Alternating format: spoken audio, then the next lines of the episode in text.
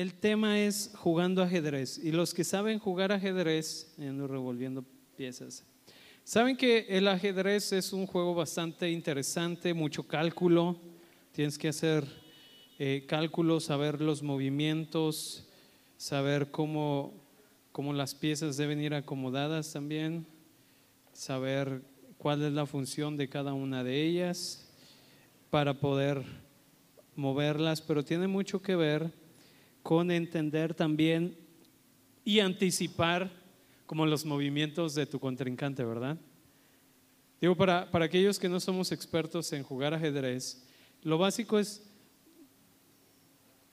anticiparte al movimiento de tu oponente. Obviamente debes entender el juego para poder saber qué es lo que puedes hacer, qué es lo que no puedes hacer.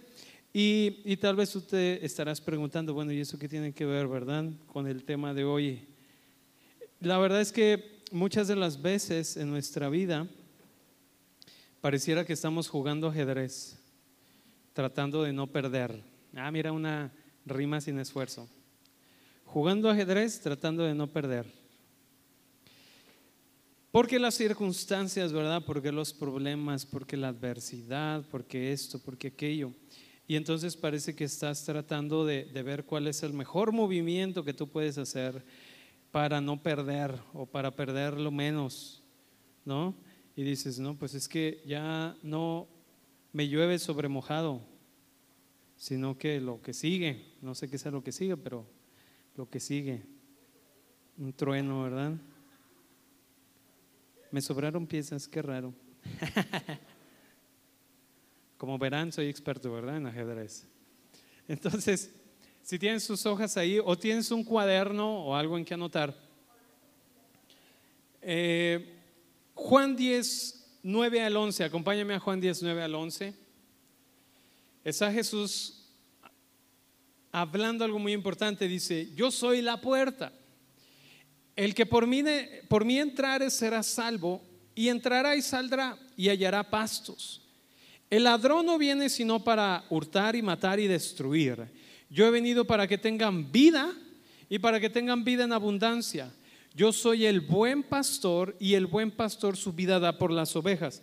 En este pasaje hay algo muy interesante que Jesús está diciendo y lo primero que dice es, hay el ladrón o el propósito del ladrón que es solamente robar, hurtar, destruir, no tiene otro propósito más que ese. Sin embargo, dice Jesús, yo he venido para que tú tengas vida. La palabra vida que usa aquí es Zoe en griego. Y esa palabra Zoe quiere decir, o, Jesús está hablando de la vida misma de Dios.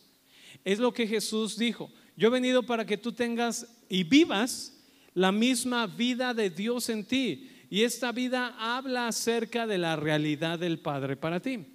Jesús dijo, yo he venido para que tengan vida y vida abundante. Ahora, entendemos que hay un enemigo de nuestra alma. Hay un enemigo que obviamente él busca robarte, él busca quitar la paz, él busca distraerte, él busca desviarte, ¿verdad? Del propósito. Hay un enemigo. Pero aquí necesitamos entender algo. La vida cristiana, la vida del creyente, no es una vida que se trate de un juego de ajedrez tratando de ganarle al diablo. No estamos en la vida de creyentes, en la vida cristiana. No es una vida tratando de, híjoles, déjame ver cuál es la estrategia, ¿verdad?, que tiene el enemigo contra mí para yo tratar de, de mover las piezas que mejor considere. Pero la vida cristiana no es un juego de ajedrez. No es un juego de tratar de no perder. ¿Me explico? Cuando tú estás jugando, definitivamente hay alguien que gana y hay alguien que pierde. En todo juego así es. Alguien gana y alguien pierde. Pero la vida cristiana no es tratar de no perder. El asunto es que aunque la vida cristiana no se trata de un juego de ajedrez, el no entender tu identidad el no caminar en la realidad de Cristo en ti, entonces tu vida va a parecer como un escenario de un juego de ajedrez. tratando de no perder, tratando de, ganar, tratando de, híjoles, pues es que a veces he escuchado creyentes o cristianos, ¿verdad? Que dicen, es que el enemigo, hermano, el enemigo me tiene asediado. Normalmente, sabes que cuando el rey está en una posición comprometedora, está en jaque, ¿verdad? Y entonces muchos creyentes se sienten en jaque por el enemigo. Es que el enemigo me trae asado. Y entonces tú dices, hago los movimientos que puedo para alejarme de él, pero él está ahí detrás de mí. El enemigo, hermano, ore por mí. Ahora,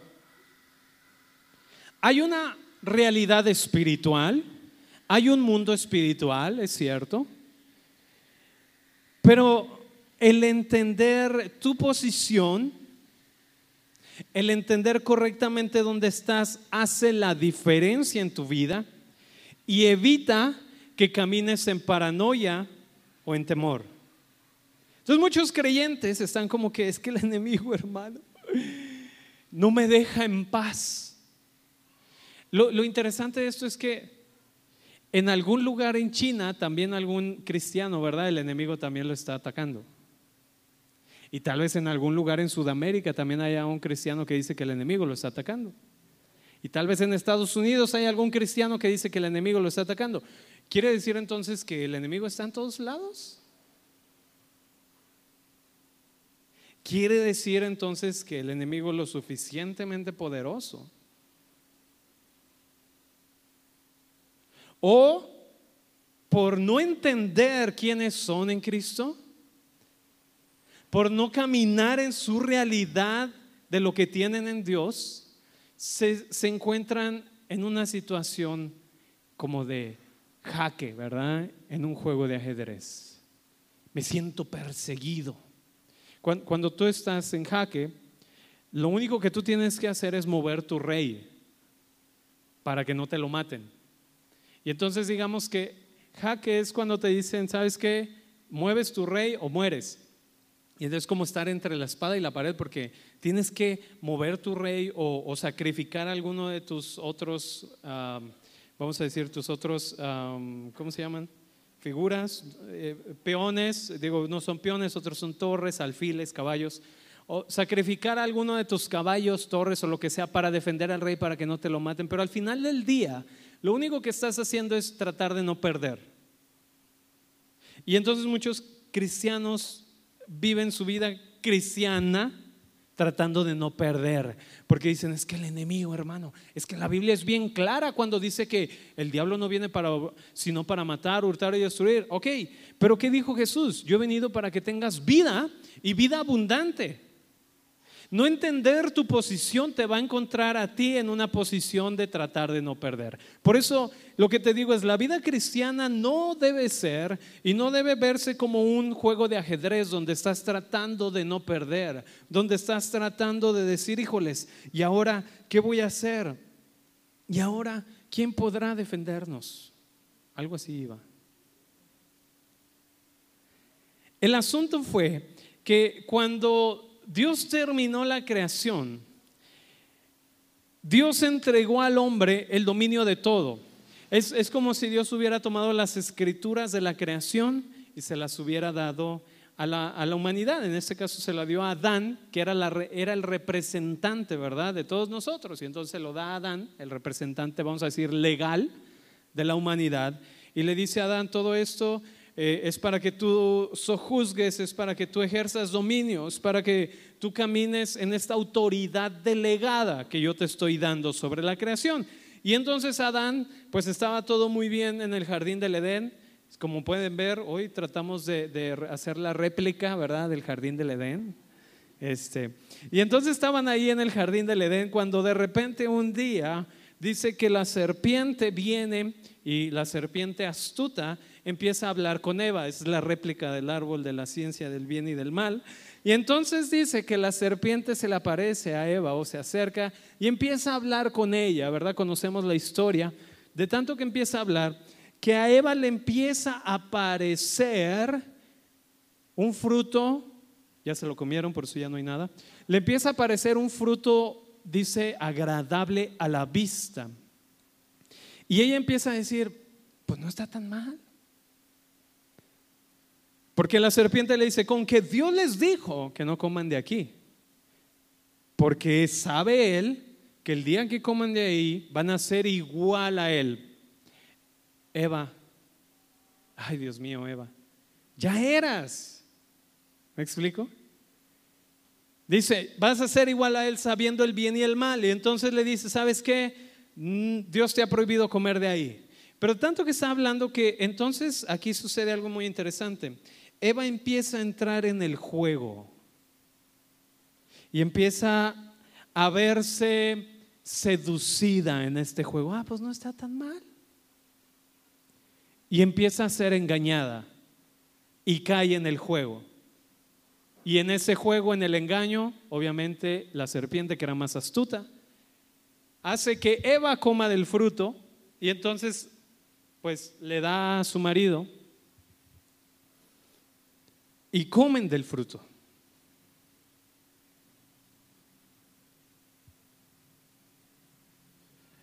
¿Qué fue lo que sucedió? Cuando esto ocurre, entonces Adán, el representante legal hasta ese momento, está otorgando toda autoridad que Dios le había delegado, se la está entregando al diablo, se la está entregando al enemigo, toda autoridad que le había sido dada. Por eso, cuando Jesús es tentado en el desierto, eso lo puedes leer en Mateo y en Lucas, en el Evangelio de Mateo y de Lucas, recuerda la historia que Jesús, después de ser bautizado, es llevado al desierto y en el desierto es tentado. Y en, este momento de tentación, eh, la palabra es muy interesante porque en este lugar de tentación, la palabra que usa es el Satán, y la palabra para el Satán quiere decir el acusador, viene con Jesús y lo lleva a un lugar alto y le dice, todos estos reinos, ¿qué dice? Me pertenecen. La autoridad de estos reinos me pertenece y a quien yo quiero, se los doy. Y hoy estamos de oferta, Jesús. Hoy es el buen fin. Si tú me adoras, yo te los doy. Ahora, obviamente podemos decir, pues sí, es que Jesús, el Hijo de Dios, claro que iba a decir que no. Obviamente que iba a decir que no porque Él es el Hijo de Dios. Pero necesitas entender, Cristo es 100% hombre y 100% Dios. Y Él está caminando como hombre, pero bajo un cielo abierto. Y aun cuando está caminando como hombre, y aun cuando está tomando nuestra posición caída que teníamos, entonces Él está caminando no solamente bajo esta condición humana, vamos a decir, con los límites, porque estamos viendo que Jesús le dio hambre. ¿A quién no le va a dar hambre? 40 días en el desierto. Y Jesús le dio hambre. Y entonces Jesús se encuentra en este momento. Es importante eso, porque muchos pueden decir, es que es el Hijo de Dios, Él puede estar cualquier tiempo en el desierto. Sí, pero era hombre y sintió hambre. Seguramente estaba muy cansado. Y entonces cuando el enemigo viene, o cuando el Satanás o Satanás le viene y le dice, oye, mira, te tengo una oferta. Tú eres el Hijo de Dios, ¿verdad? Ya me lo hiciste saber. Ok, ¿qué te parece? Tu objetivo yo sé que es establecer el reino de Dios, ¿verdad? Entonces, ¿qué te parece si yo te ayudo? ¿Qué te parece si yo te echo la mano? Yo tengo autoridad sobre todos estos reinos y naciones y a quien yo quiero se las doy. ¿Qué te parece si yo te doy a ti esta manita, verdad? Si yo te echo la mano ayudándote a establecer el reino de Dios en la manera en la que yo lo he hecho a través del tiempo con todos estos reinos. Y si vemos la historia, a través del el tiempo, en la manera en la que se establecían los gobiernos era con violencia, era destruyendo. Tú puedes ver la historia y cómo se levantaba un reino contra otro y casi siempre aquel que se levantaba contra otro era más violento que el que estaba. Y, lo que Satanás le proponía a Jesús es, pues mira, levantamos un ejército grande y establecemos el reino de Dios. ¿Qué te parece? No suena mal, ¿verdad Jesús? ¿Cómo en el momento en el que Eva está en el Edén y le está diciendo, oye, pues no se ve tan mal? ¿Qué tanto es tantito? Y entonces Jesús le dice, que dice, solamente a Dios adorarás y solamente a Él. Entonces es muy interesante que Jesús tuvo esta tentación de decir, oye, pues, ay, pues sí, ¿verdad? Sería el camino más corto. ¿Para qué tengo que pasar todo eso y sufrir y en la cruz? Y si puedo pasar por el camino corto que me ofrece una salida rápida, que me ofrece un escape rápido y que, vamos a decirlo, al final, eh, hemos escuchado esta frase, el fin justifica los medios. ¿Cuándo lo has escuchado? El fin justifica los medios. Por eso Jesús lo que le dice, no es la manera en la que voy a establecer el reino de Dios. Y por eso entendemos que, que, el diablo le dice, o Satanás le dice, a mí me han sido entregados, o sea, había sido otorgada la autoridad. Sin embargo, primera de Juan 3.8, primera de Juan 3.8, Jesús dice, yo he venido a destruir, a deshacer todas las obras del maligno. Pero no iba a poder Jesús destruir las obras y la manera que el enemigo obra si él hubiera cedido a la tentación de hacer las cosas como el diablo le estaba diciendo que las hiciera. A través de la violencia, a través de, la acusación, a través de, de la venganza. Es lo que el diablo le estaba diciendo, es la manera de establecer el reino. Es lo que el diablo le estaba ofreciendo. Pero por eso Jesús, primera en Juan 3:8 dice, él vino a destruir. Di conmigo destruir. Quiere decir que no dejó algo pendiente. Eso es bien importante entender. Jesús no dejó algo pendiente con el enemigo.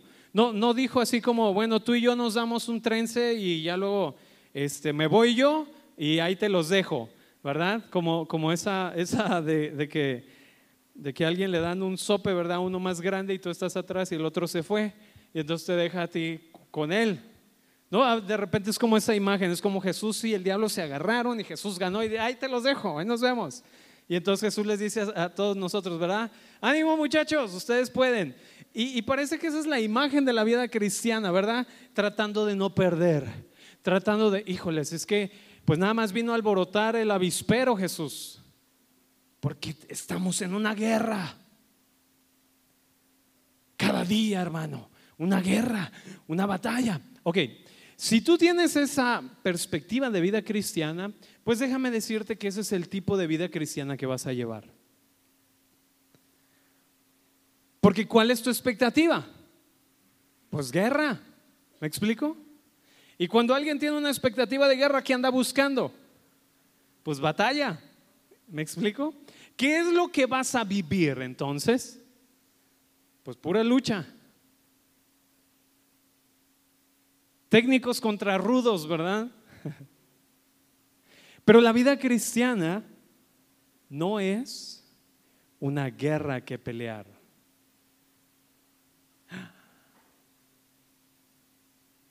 Ok, necesito aclararlo. Sí hay una realidad espiritual, sí hay mundo espiritual, pero entender tu posición va a evitar que sobredimensiones, va a evitar que camines en paranoia, va a evitar que camines en temor. Quiere decir que cuando nosotros caminamos bajo la vida de Dios en nosotros, ¿verdad? Cuando entendimos el perdón de Dios para nosotros, cuando recibimos y aceptamos su misericordia, su gracia, su obra sobre mi vida, entonces yo en ese momento estoy siendo lo que dice aquí, que fuimos trasladados del reino de las tinieblas a su luz, al reino de Dios. Entonces, no es solamente que cuando yo creo la obra de Cristo estoy bien delante de Dios, pero me falta todavía esta parte que tengo que ahora vencer al enemigo, vencer al diablo, vencer a Satanás. Porque cuando tú vienes al entendimiento, di conmigo entendimiento, de la obra de Cristo para ti, entonces tú caminas en la realidad de lo que es Dios para ti. Quiere decir que la obra de Cristo, lo que hizo la obra de Cristo en la cruz, es que Él terminó con toda obra, terminó con toda maldad, terminó con aquello que Adán y Eva hicieron. Quiere decir que el aspecto legal que estaba sobre nosotros, el aspecto legal sobre el cual el enemigo podía tomar y decir es que ellos merecen muerte, el aspecto legal sobre el cual decía es que ellos merecen maldición, a través de la obra de Cristo, viene a deshacer estas obras que estaban contra nosotros y dice que ahora hay para nosotros vida. Quiere decir que ahora se ha roto toda cadena de esclavitud, no solo al pecado, sino a la vida, a la vieja manera de vivir. No solo se ha roto esa eh, vana manera de vivir en el sentido de vivir bajo la esclavitud, vivir bajo el temor, porque ahora vivimos en la vida de Dios en nosotros. Entonces, Jesús te representó legalmente en la cruz. Cuando Él murió, tú moriste. Cuando Él resucitó, tú resucitaste con Él. Esto es algo muy interesante y es más allá de un mero razonamiento. Es lo que el apóstol Pablo dice, este es el misterio. Porque tú todavía no nacías, pero cuando Cristo murió, tú moriste con Él. ¿Cómo es eso posible? Bueno, es algo espiritual. Es el misterio de Dios revelado a nosotros. Y cuando Él resucitó, oye, pero todavía no nacía. Claro, eso fue hace más de dos mil años. Pero tú resucitaste juntamente con Él. Quiere decir que si Él venció, ¿qué sucede contigo? Tú juntamente con Él has vencido también. El asunto es que cuando Cristo murió, el enemigo quería retenerle en la muerte, pero no pudo retenerle porque no había pecado en él, que legalmente le mantuviera atado a la muerte. Por eso es que él resucitó. Quiere decir que cuando él venció la muerte, o sea, la muerte no es el capítulo final para nosotros, porque hay vida en él. Todas las cosas que producen muerte fueron vencidas. Entonces Cristo tomó nuestra posición y en nuestra posición Él nos exaltó juntamente con Él. En Él tomar nuestra posición, Él pudo vencer lo que nosotros nunca podríamos vencer. Tú has sido llamado a vivir en una vida de victoria. Y entonces tú puedes decir, bueno hermano, pero entonces el diablo Y es que a veces como cristianos estamos tan preocupados por el diablo, ¿verdad? Pobre diablo, ¿dónde lo dejamos en todo esto? Di conmigo, el diablo no tiene poder, solamente engaño. Es lo único que hay. Él no tiene poder, excepto el que tú le des. Segunda de Corintios 10, vamos rápidamente a Segunda de Corintios 10, del verso 3 en adelante. Dice pues, aunque andamos en la carne, o sea, Pablo aquí está diciendo, aunque andamos en este cuerpo físico, ¿verdad? En esto que, que vivimos día a día, en esto que sientes, esta es la carne, no está hablando de una antigua naturaleza, está hablando de, de tu cuerpo físico. Dice, pues aunque andamos en la carne, no militamos según la carne. O sea, aunque andamos en la carne, no nos dejamos llevar solamente por lo que sentimos. Porque las armas de nuestra milicia no son carnales. Y entonces alguien puede decir, ahí está hermano, ahí está, ahí dice milicia, ahí dice las armas. Entonces estamos en una guerra. Vamos a seguir leyendo. Sino poderosas en Dios para la destrucción de fortalezas derribando argumentos y todo altivez que se levanta contra el conocimiento de Dios y llevando cautivo todo pensamiento a la obediencia de Cristo. El asunto aquí lo que está diciendo es, no se trata de una guerra. Dice, las armas de nuestra milicia no son ¿Qué dice carnal? O sea, no, no estamos librando una batalla física, sino más bien estamos caminando, dice aquí, destrucción o las herramientas o lo que yo tengo, y aquí es donde necesitamos entender, el asunto de la vida cristiana no se trata de estar caminando constantemente en una guerra, en una batalla, porque casi siempre crecimos con eso, al menos yo crecí mucho tiempo con ese entendimiento que todo el tiempo hay que estar guerreando, hay que estar poniendo el yelmo de la salvación, la coraza de justicia, el cinto de la verdad, el calzado del evangelio, ¿verdad? Como, y de repente yo me sentía como los caballeros del zodiaco poniéndome la armadura, ¿no? Como esa parte, me estoy armando listo para la batalla. Y entonces salía de mi casa, ¿verdad? Salía así, es que tengo la armadura es, como, realmente lo que está hablando es de que lo que sucede, o si pudiéramos decir que hay una guerra espiritual, ¿verdad? Esta sucede entre tus dos orejas. O sea, en tus pensamientos. Si no importa qué tan grandes o chiquitas tengan las orejas. Sucede ahí. Por eso dice, que hay fortalezas que se levantan contra el conocimiento. Muy interesante. ¿Qué conocimiento? El conocimiento de Dios. ¿Y cuál es el conocimiento de Dios? Es Cristo. Y luego dice que llevamos cautivo todo pensamiento. Ahora, la pregunta aquí es, ¿Qué será una fortaleza? Mencionamos, el diablo no tiene poder sobre ti, solo el que tú le otorgas cuando estás en acuerdo con su engaño o con su mentira o con sus argumentos. Ese es el punto de es como entrar en el juego.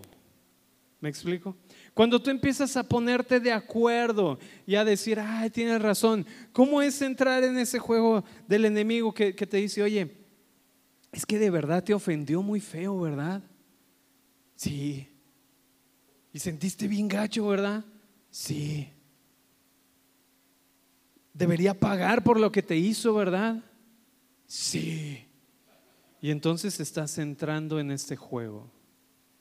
Porque te va a convencer de que no hay que perdonar, ¿verdad? No, no hay que perdonar. Se cayó. Ni tantito, ¿verdad? No, no, no, ni tantito. Ojalá Dios le mande, sí, que Dios le haga lo mismo que me hizo a mí. ¿Te, te fijas cómo muy sutilmente estás entrando en un acuerdo con el enemigo? En un acuerdo con un engaño y con una mentira. No hay que perdonar, no, no, no, no hay que hacerlo. Y entonces ya estás aquí envuelto en esto.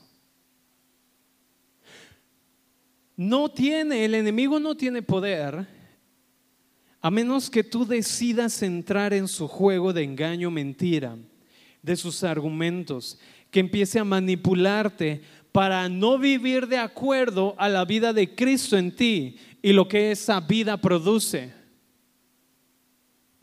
Es que Dios no te contestó la oración, ¿verdad? ¿Cuánto tiene que oraste por eso? No, pues ya, ya tiene algunos años. Sí, ¿verdad? Pues yo creo que Dios no te escucha. Ay, tienes razón. Yo creo que no me escucha. Yo creo que Dios no te ama. Sí. Ah, pero no fuera Anita, ¿verdad? Porque a ella sí le contesta. Ay, sí cierto, a ella sí le contesta. ¿Me explico? Estás entrando en el juego. Oye, ¿te acuerdas que la otra vez le gritaste muy feo a tu hijo? Sí, sí me acuerdo. ¿Y eso que vas a la iglesia? ¿Y eso que vas al discipulado? Ay, sí, tienes razón. Pues ya, ¿para qué vas a la iglesia? Ni sirve. Pues sí, ¿verdad? Al cabo todos son hipócritas ahí. Sí, cierto, todos son hipócritas. ¿Te fijas cómo tan sutilmente un engaño, una mentira, se empieza a volver una fortaleza. Y esa fortaleza se vuelve como un nido, donde empieza a ser concha, ¿verdad? Donde empieza a tomar parte de tu vida Esa fortaleza puede empezar con un pensamiento hacia alguien. Es que me sacó la lengua. Uy, dice que es el pastor. Pues yo no saco la lengua, pero no me saludó. Y dice que mucho amor, que no sé qué. Y entonces empiezas a, a levantar una fortaleza donde empieza a dar permiso a la amargura, al rencor, al odio. Y eso empieza a dar permiso a más cosas que empiecen a venir a tu vida. Y eso empieza a dar permiso para que tú empieces a caminar lejos de lo que la vida de Dios es para ti.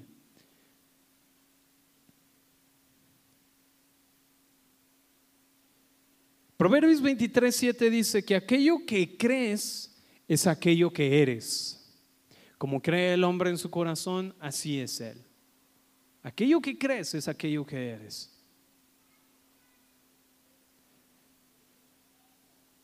todo concepto, todo pensamiento contrario a lo que la palabra de Dios dice de ti. ¿Qué es la palabra de Dios? Cristo. ¿Y cómo conoces la palabra de Dios? A través de leer la palabra de Dios o las escrituras. O la palabra de Dios debe revelarte la palabra de Dios. Y ese no es un juego de palabras sin sentido. La palabra de Dios, que es Cristo, debe ser revelado en tu vida a través de las escrituras. De esta manera, cualquier pensamiento contrario a la palabra de Dios, que es Cristo, la esperanza de gloria, que Cristo es el conocimiento de Dios, tú lo identificas y dices, no, este pensamiento no es conocimiento de Dios a mi vida. No lo voy a aceptar. Hay una, una frase que dice, los pensamientos son como pájaros volando sobre tu cabeza Tú decides cuáles permitir que habiten o hagan nido. No importa, no importa el pensamiento, ¿verdad? Por más difícil o que tú dices, es que tú no sabes la tentación que yo tengo, es que los chocolates, hermano, es la tentación. Y estoy poniendo un ejemplo de los chocolates. No tengo nada con los chocolates porque a mí me gustan. Pero de repente es como, es que no sabes, no puedo con eso, soy débil en la carne. Nada más veo un chocolate y chocolate.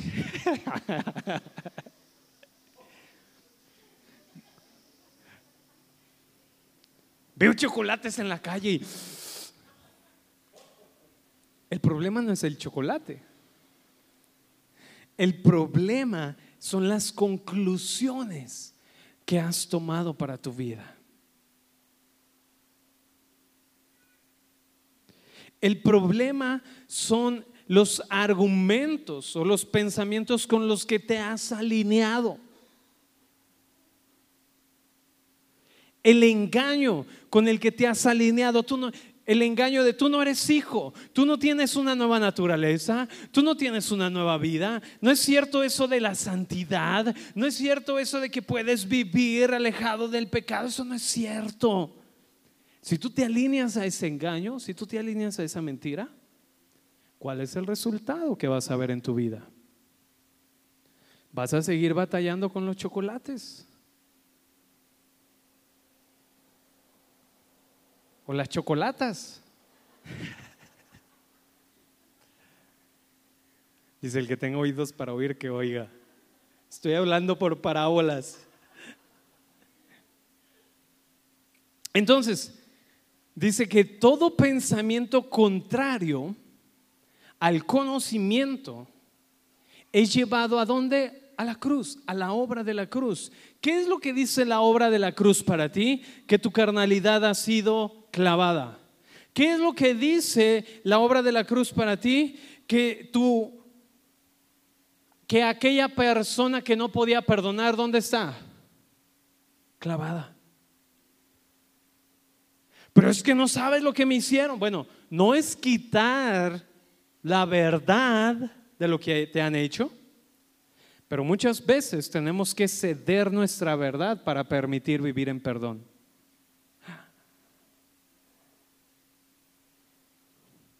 Somos fieros defensores de nuestra verdad. Y cuando alguien nos lastimó, tenemos el testimonio, el testigo. Tengo las pruebas de que lo que yo digo es verdad. Tienes toda la razón. Pero la vida que Cristo nos llama a vivir es vida de perdón. Deja la justicia en manos de Dios. Entonces, pero es que esto no se puede quedar así. Ok, necesitas agarrar ese pensamiento y llevarlo a la obra de la cruz y entender qué es lo que esa obra te dice a ti. Que lo que Jesús dijo es, el que quiera seguirme, tome su cruz y sígame. Y no está hablando de sacrificio, está hablando de pierde de vista el ser egocéntrico y camina en la vida de Dios. Porque nos ha llamado. ¿Recuerdas que la última lección fue acerca del perdón? Y entonces caminar en perdón, la verdad es que es algo que hemos estado platicando mi esposa y yo tanto acerca del perdón. No porque nos estemos haciendo daño o algo, sino porque hay algo tan tremendo en el perdón, algo tan profundo y algo tan poderoso en el perdón. Y entonces cualquier pensamiento contrario a lo que la vida de Dios te dice a ti, tienes que llevarlo a la cruz. Eso que tú dices es que no puedo perdonar, lleva ese concepto, esa idea de no puedo, llévalo a la cruz y entonces te vas a dar cuenta que dice, todo lo puedo en Cristo que me fortalece. Ah, qué interesante. Porque el enemigo te quiere meter en el juego, te quiere engañar, te quiere manipular. ¿Estamos bien? Por eso es que Juan 8:32 dice, conocerás la verdad. Y la verdad que dice, te hará libre. Dice conocer la verdad. ¿La verdad de qué? La verdad es una persona, es Cristo. Conocer quién es Cristo. Lo que Él ha hecho, lo que Él es para ti, te va a dar la capacidad de vivir ¿qué? en libertad. Si entiendes lo que Dios dice acerca de ti, acerca de quién eres, podrás entonces derribar esos nidos, esas fortalezas, ese acuerdo que tú has hecho con el enemigo. Primera de Pedro 5:7 dice que el enemigo es como un león rugiente Efesios 6, 10 y 11 dice que Él busca acechar, ¿verdad? Pero ahora, como te digo al principio, la vida cristiana, la vida creyente, no se trata de un juego de ajedrez tratando de no perder. Se trata de una vida de victoria. Se trata de una vida de gloria. No es una vida tratando de no perder. Es una vida de poder. Es una vida de victoria en Cristo. Y entonces el asunto aquí es que el enemigo va a tratar de distraerte. Dice que es como alguien que ruge. ¿Alguna vez has ido al zoológico y de repente vas caminando y escuchas que ruge un león o un tigre o lo que sea, entonces, ¿qué hace eso? Te, te saca de onda, ¿verdad? Te volteas y ¿qué pasó? O sea, te distrae, te, busca eh, provocar algo, ¿me explico? Y entonces así sucede muchas de las veces, porque el enemigo no tiene poder, solo el que tú le otorgas. Cuando te alineas al engaño, cuando te alineas a la mentira de lo que le está hablando, lo que está diciendo sobre tu vida. Por eso es que no hay autoridad de Él hacia con nosotros. Por eso solo lo único que tienes esta oportunidad de tratar de acechar, esperar el momento, tratar de buscar una oportunidad a través de, algo, ¿verdad? De repente puede ser que tú digas, es que esta oración Dios no me la contestó y no me la ha contestado, pero ella sí se la contestó. Y entonces viene el enemigo rugiendo, tratando de distraerte, ¿verdad? O de repente es que llevo orando días y no se me quita este dolor.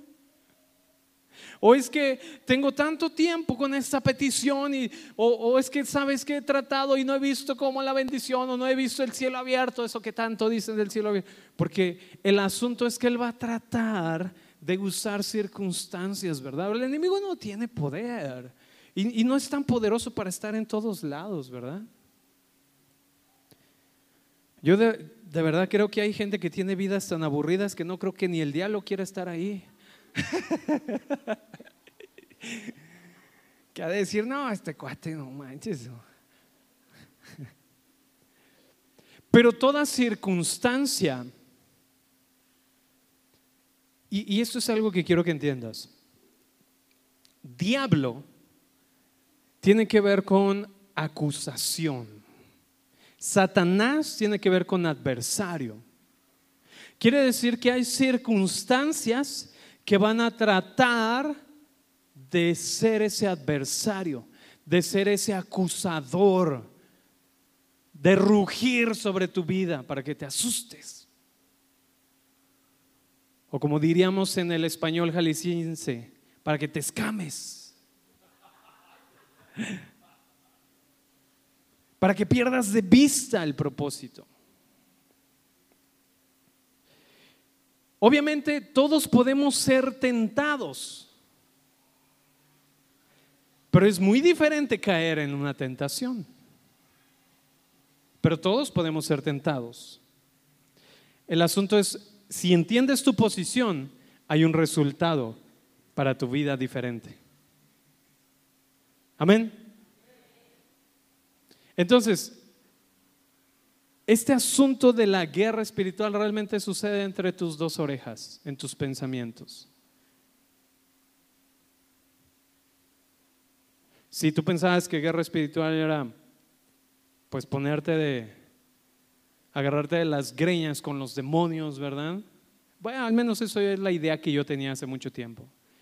De hecho, decían que no cualquiera podía entrar a la guerra espiritual porque vas a entrar al campo del enemigo. Y uy, no, pues sí, no, yo no quiero.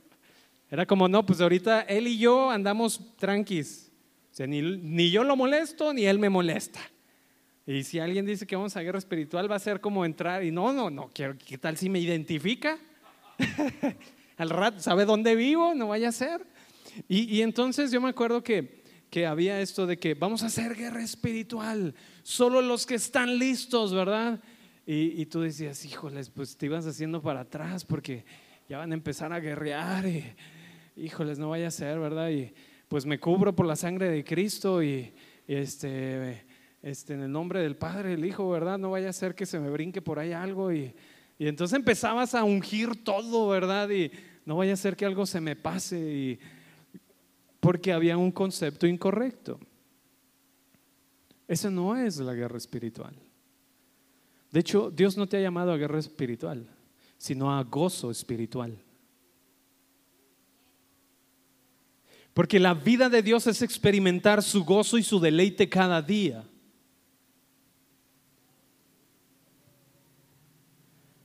Puede decirme alguien es que estás minimizando el poder del enemigo. Bueno, pues él no tiene poder. No tiene nada que hacer en el ámbito donde yo ando.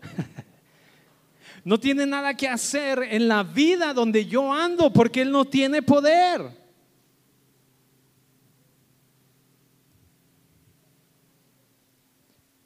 Y si te sale uno, pues que se vaya y ya. Jesús no andaba cazando demonios, pero pues iba caminando y de repente uno que otro ahí salía. Y atendía el asunto, ya, vámonos a lo que sigue. Incluso cuando el endemoniado Gadareno, fíjate, era una persona loca, desnuda, que andaba asustando a toda la gente. Y entonces Jesús andaba cerca de donde él andaba y él sale y, todo el rollo. Y entonces Jesús habla, es muy importante eso, Jesús le, le dice, ¿cómo te llamas? Pero no le estaba hablando a los demonios, le estaba hablando a él, porque Dios siempre te va a hablar a tu identidad.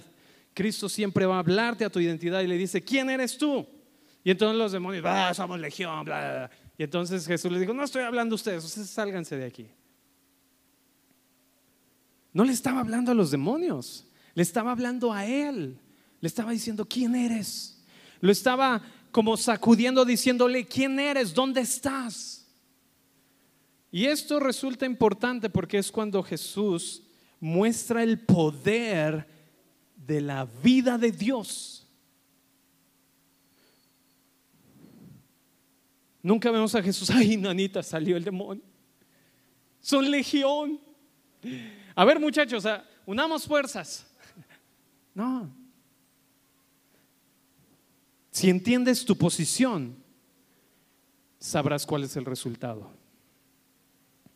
Necesitamos entender que caminamos en victoria sobre el enemigo si creemos nuestra nueva identidad o si la entiendes, si caminas en ello. El enemigo va a querer eh, traer circunstancias contra tu vida, ¿verdad? Va a querer rugir, va a querer hacer show, ¿verdad? Porque quiere llamar tu atención. En otras palabras, lo voy a decir de esta manera, yo creo que es la mejor manera de decir que realmente en la Biblia hay muchas partes donde dice el Satanás y, es el acusador, el adversario. Pero realmente es un payaso. ¿Por qué? ¿Qué es lo que hacen los payasos? Quieren llamar tu atención. Quieren hacer fiesta para que los veas. No, no, estoy diciendo nada en contra de los payasos. No, no vaya a ser que alguien que se dedica, ¿verdad?, a hacer payaso de fiestas diga, ay, el pastor. No, no, no, no, no, nada, nada de eso. No estoy en contra de ellos. Más bien lo que digo es que Él va a buscar llamar tu atención. Porque una vez que la tenga, te va a querer meter en el juego.